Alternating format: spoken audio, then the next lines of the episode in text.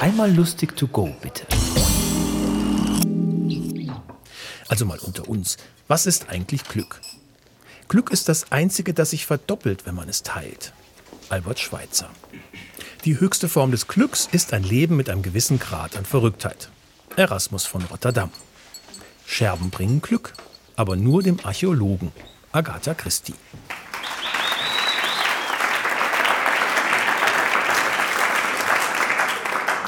Hallo, wenn man bei YouTube Scheitern eingibt, bin ich der erste Treffer. Ja, ähm, von Beruf bin ich Demotivationstrainer. Ich gebe Demotivationsworkshops unter dem Titel Freude ist nur ein Mangel an Informationen. Ja, als Demotivationstrainer habe ich jede Menge Geschäftsideen. Eine Idee ist zum Beispiel, dass ich demnächst eine Lotterie der Hoffnung eröffne und dann verkaufe ich Hoffnungslose. Eine weitere Geschäftsidee habe ich schon umgesetzt, Unglückskekse. Ich verkaufe die auch. Die Einnahmen gehen zugunsten alleinerziehender Kinder. Was steht in diesen Unglückskeksen drin? Zum Beispiel dieser Spruch, beginne den Tag mit einem Lächeln, dann hast du es hinter dir.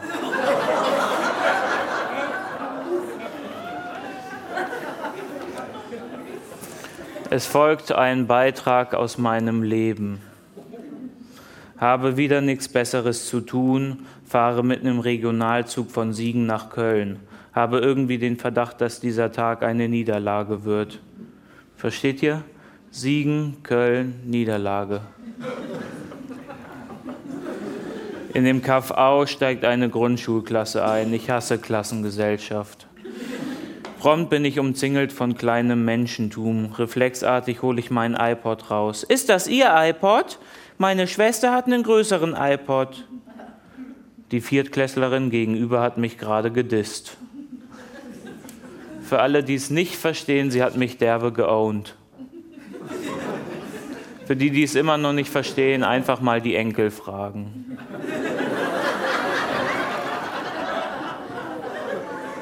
Der Junge mit dem Pinguinrucksack stellt fest, du hast Löcher in deinem Pullover, warum hast du einen kaputten Pullover? Das ist mein Stil. Was machst du vom Beruf? Ich sage, dass ich auf Bühnen vor Publikum auftrete und Witze erzähle. Erzähl mal einen Witz.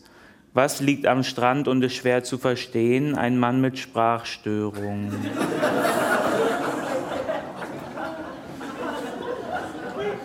Hä? Du bist nicht witzig. Was machst du da? Schreib auf, wie er mich beleidigt. Daraus kann ich bestimmt einen lustigen Text machen. Willst du den Text jetzt auf die Metaebene heben? Metawitze sind doch Kacke. Die Stelle verstehe ich auch nicht. Ein anderes Mädchen zeigt auf meine Brille. Du bist bestimmt fast blind. Nein, willst du mal meine Brille aufsetzen? Ich reiche sie ihr. Ohne Brille siehst du scheiße aus. Setz sie wieder auf. Jetzt bin ich verletzt. Ich hole mein Handy aus der Tasche, um meinen Therapeuten anzurufen. Warum hast du so ein hässliches Handy? Hast du eine Freundin? Jetzt fange ich an zu weinen. Kinder, nächste Station müssen wir aussteigen. Alle stehen auf und warten in einer Schlange aufs Aussteigen. Ein Mädel ruft mir hinterher: Benutzt du Klerasil? Ich kann dir das sehr empfehlen. Dann ist die Klasse weg und ich bin wieder allein, allein.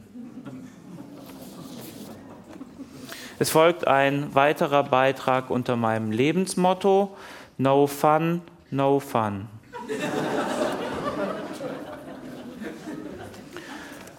Das gefährdet Arbeitsplätze. Na, ich glaube, das ist der häufigste Satz, der in einer europäischen Zeitung geschrieben ist. Und tut mir leid, liebe Schweizer, ihr gehört auch zu Europa, da könnt ihr so oft dagegen abstimmen, wie ihr wollt. Also ähm, das gefährdet Arbeitsplätze oder manchmal in der Abwandlung, das schadet der Wirtschaft. Ne? Irgendwo wird eine öffentliche Debatte geführt, dann kommt jemand aus der Wirtschaft, sagt diesen Satz, das gefährdet Arbeitsplätze und dann sagen alle anderen, okay, dann nicht. Das ist zu krass. Können, ich frage mich, warum das Arbeitsplatzargument so oft auftaucht. Ich glaube mittlerweile, dass Arbeitsplätze schon mehr Rechte haben als Menschen. Beispielgefällig? Ja? Jeder Arbeitsplatz bekommt einen Menschen, aber nicht jeder Mensch bekommt einen Arbeitsplatz. Das Arbeitsplatzargument ist komisch, weil es gar nicht um Lebensqualität geht, sondern nur um diesen schnöden Faktor Arbeitsplätze. Man kann zum Beispiel auch sagen, Fortschritt und Toleranz gefährden Arbeitsplätze in der katholischen Kirche. Da muss man dann auch abwägen, was einem lieber ist. In meiner Heimatstadt Hamburg wird immer argumentiert, dass die Elbe vertieft werden müsse wegen der Arbeitsplätze im Hafen. Ich weiß, es ist ein verrückter Gedanke, aber vielleicht wäre es cleverer gewesen, einen Hafen direkt am Meer zu bauen, nicht 100 Kilometer davon entfernt. Aber um intelligente Lösungen geht es bei Arbeitsplätzen gar nicht. Ne?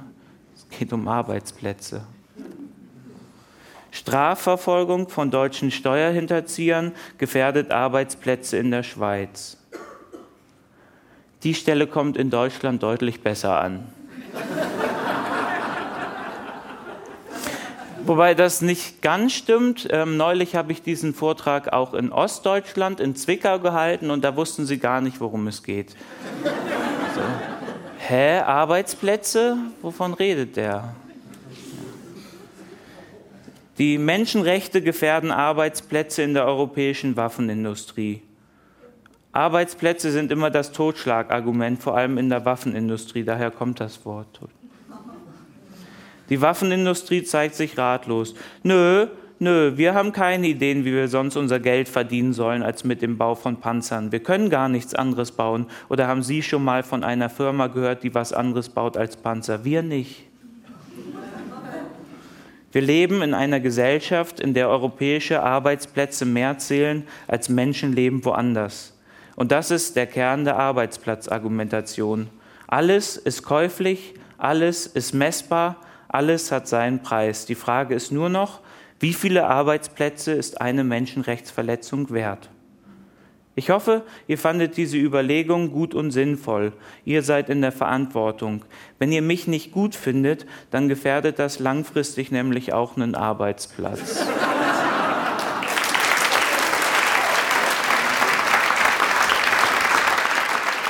Das war Nico Semsrott. Wir hören uns.